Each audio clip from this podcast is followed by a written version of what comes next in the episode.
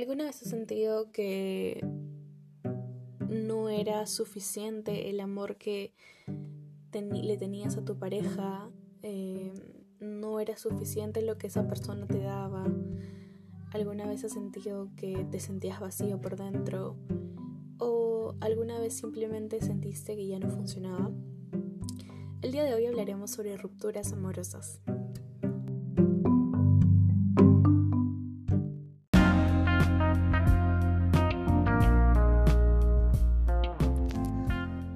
¿Qué tal? Una vez más, bienvenidos a mi podcast. El día de hoy vamos a hablar sobre un tema eh, que a muchos nos interesa, que muchos eh, hemos pasado, que todos hemos tenido esta experiencia de estar con una persona y luego terminar.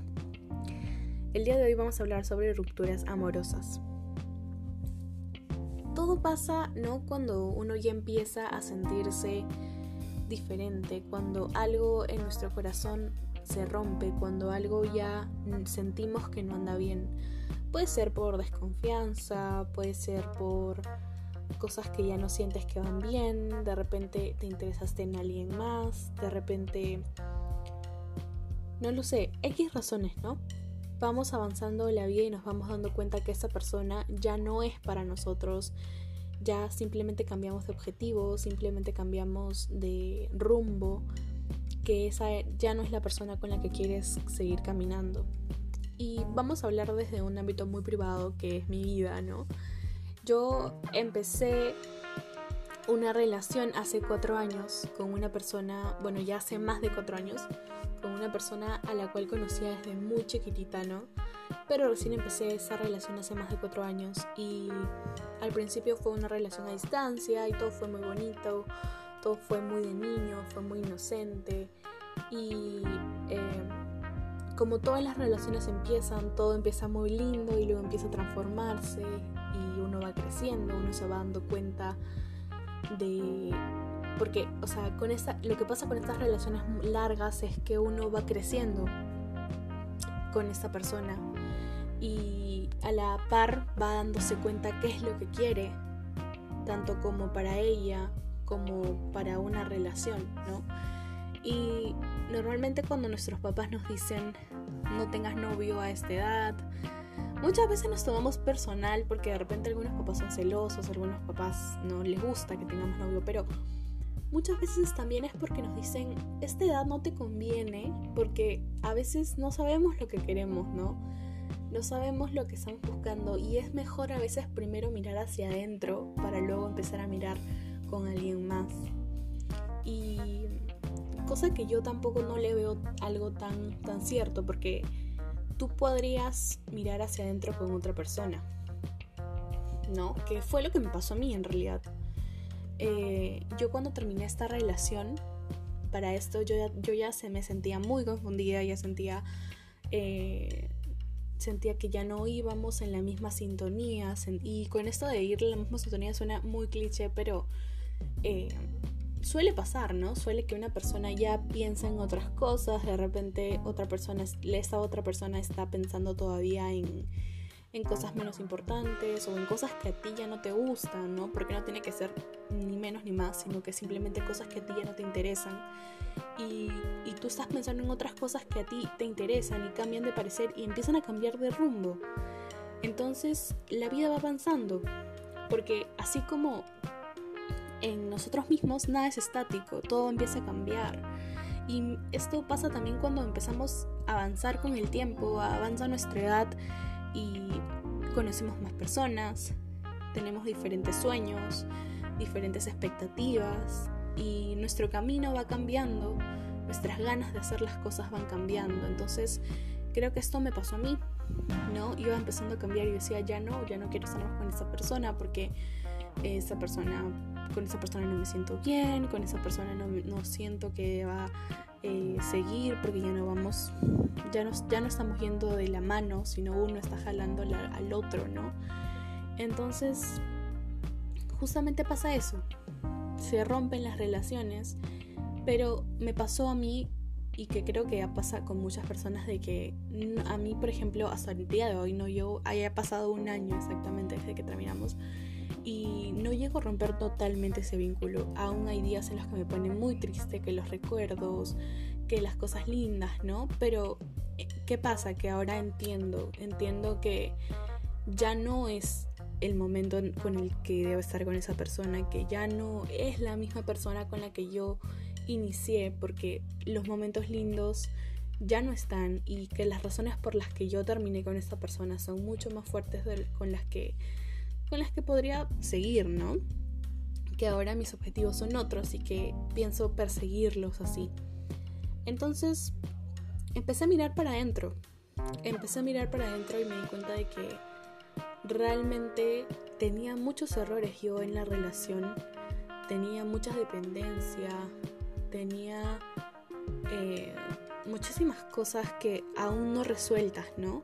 Y con esto no voy a decirte que tienes que resolver todas tus cosas para estar con una persona, porque no. O sea, esta persona me ayudó muchísimo en, en resolver muchas de mis cosas, me acompañó, fue una persona muy buena, pero ahí como todos cometemos errores, ¿no? Y, y muchas veces con algunas cosas puedes dañar a otra. Por eso siempre cuando uno termina una relación, siempre tiene que darse un tiempo para ver hacia adentro.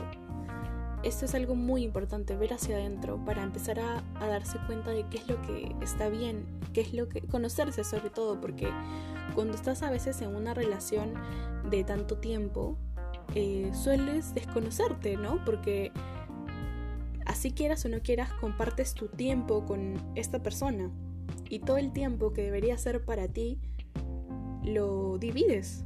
Y obviamente no está mal, ¿no? Pero es así, o sea, es, la verdad, ¿no?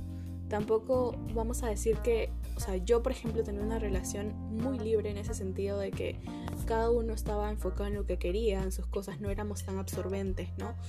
Pero, pero aún así, aún así había dependencia y aún así era difícil de ver hacia adentro porque, claro, uno a veces usa factores externos para distraerse, ¿no? Que es lo que me pasaba muchísimo a mí y, y que lo que me pasa aún, porque todavía no lo resuelvo del todo, ¿no? Que uno a veces le cuesta, es como estas cosas son tan difíciles como ver hacia, hacia adentro es muy difícil uno está triste, uno está llorando, uno se siente mal, no sabe por qué, y uno ve hacia afuera. O sea, uno trata de, oye, ¿sabes qué? Me siento mal, amor, ¿no?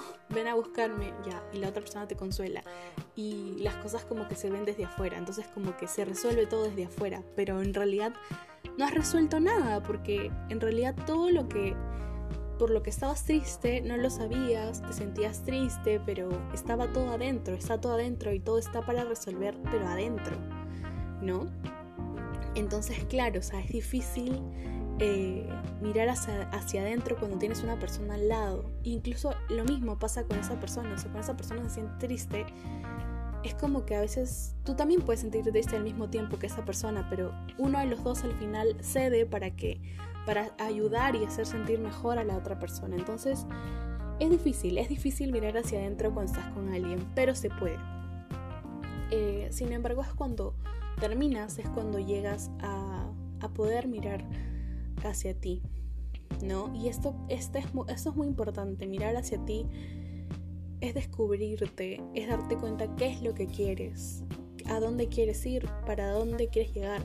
Y está bien si aún no lo, no lo sabes y ya llevas un montón de tiempo soltera, no importa, o soltero. Está bien porque, porque es así.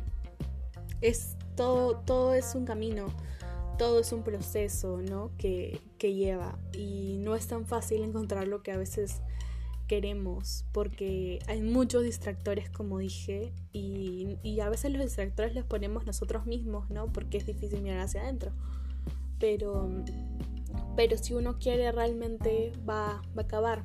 Y aunque esas heridas las encuentre, va a seguir cavando y van a seguir poniéndole parches nosotras solas o nosotros soles.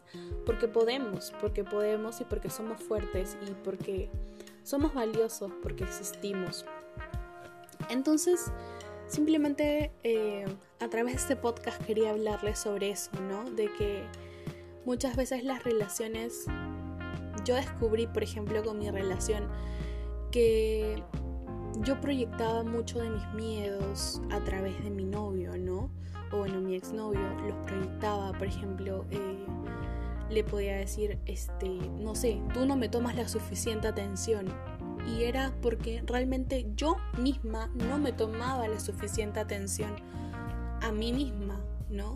Entonces, quiero que analicen un poco eso, o sea, muchas veces lo que nosotros pedimos hacia los demás, proyectamos nuestros propios miedos porque los reclamamos, pero realmente a quien no, quien no debemos hacer es eso, o sea, a quien debemos preguntarles eso, o sea, yo me presto suficiente atención mm, y la respuesta la que yo encontré es no. Yo no, no me prestaba la suficientemente atención como para, para poder entenderme, para poder darme un lugar a mí misma. Me di cuenta de que realmente no era lo suficientemente... Eh, no era lo suficiente para mí misma, ¿no?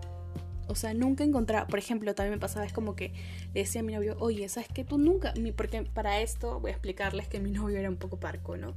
Entonces como que le costaba expresar lo que sentía, expresar lo que... Eh, las cosas, ¿no? Simplemente. Entonces, cada vez que yo le decía, oye, tú nunca me dices que soy linda, nunca me dices esto. Entonces yo buscaba, buscaba y buscaba esas cosas en otras personas, ¿no? Buscaba, buscaba la valoración externa, pero ahí vamos, o sea, valoración externa, no, y tenemos que buscar la valoración interna, la autovalía, el entender que somos valiosos y entender que no, no, no hay ni, ni palabras, no hay nada que nos diga que somos valiosos porque lo somos, simplemente somos valiosos porque existimos, ¿no? Y, y es muy difícil eso porque desde niños nos enseñan y nos, nos dicen, oye, muy bien, lo hiciste excelente, ¿no? O sea, siempre están como que dándonos un valor externo, siempre estamos escuchando valor externo de los demás, de nuestros propios padres, y está bien, pero hay que saber que eso es suficiente. O sea, cuando somos niños está bien, pero cuando ya somos grandes debemos de buscar la, la autovalía por nosotros mismos. Y que mm, si alguien, si tú, si tú crees que alguien, por ejemplo, no te presta la suficiente atención, o si crees que todo lo que le reclamas a la otra persona, piénsalo si en realidad no debería estar reclamándotelo a ti primero. Eso deberíamos de pensar. Bueno, yo las dejo con este pensamiento que en realidad es algo que todos debemos de pensar para poder llegar a una conclusión porque todos somos seres dispersos. Así que muchas gracias por escucharme el día de hoy. Hasta un nuevo podcast les mando un abrazo y un super beso y espero que puedan seguir escuchando mi podcast. Hasta luego.